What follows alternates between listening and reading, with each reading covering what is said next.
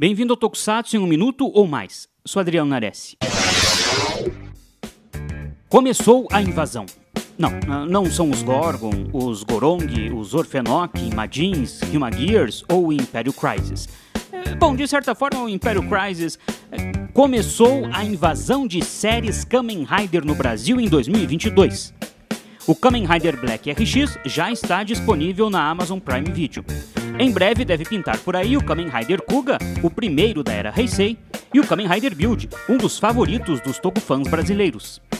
Por enquanto, todas essas séries, incluindo o RX, apenas com legendas. A minha expectativa é grande, mas a minha apreensão também. Pois o bom trabalho de planejamento e marketing da Sato Company é essencial para que a invasão Kamen Rider dê certo.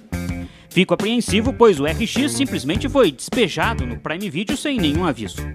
Este ano teremos o anime do Kamen Rider Double oficialmente no Brasil pela Funimation, mas o Double não está entre os Riders anunciados pela Sato. Uma oportunidade perdida para fazer a série bombar no nosso país. Nos próximos meses será lançado o mangá do Kamen Rider Black. Seria uma excelente oportunidade para a Sato relançar a série e finalmente disponibilizar a dublagem do último episódio, que os fãs aguardam há quase três décadas.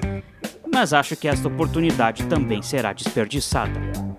Por isso, a invasão Rider me deixa apreensivo, mas estou na torcida incondicional. Não podemos desperdiçar esta oportunidade de ouro. Muito Renshin para você em 2022 e fique ligado aqui no Super Hero. Até mais!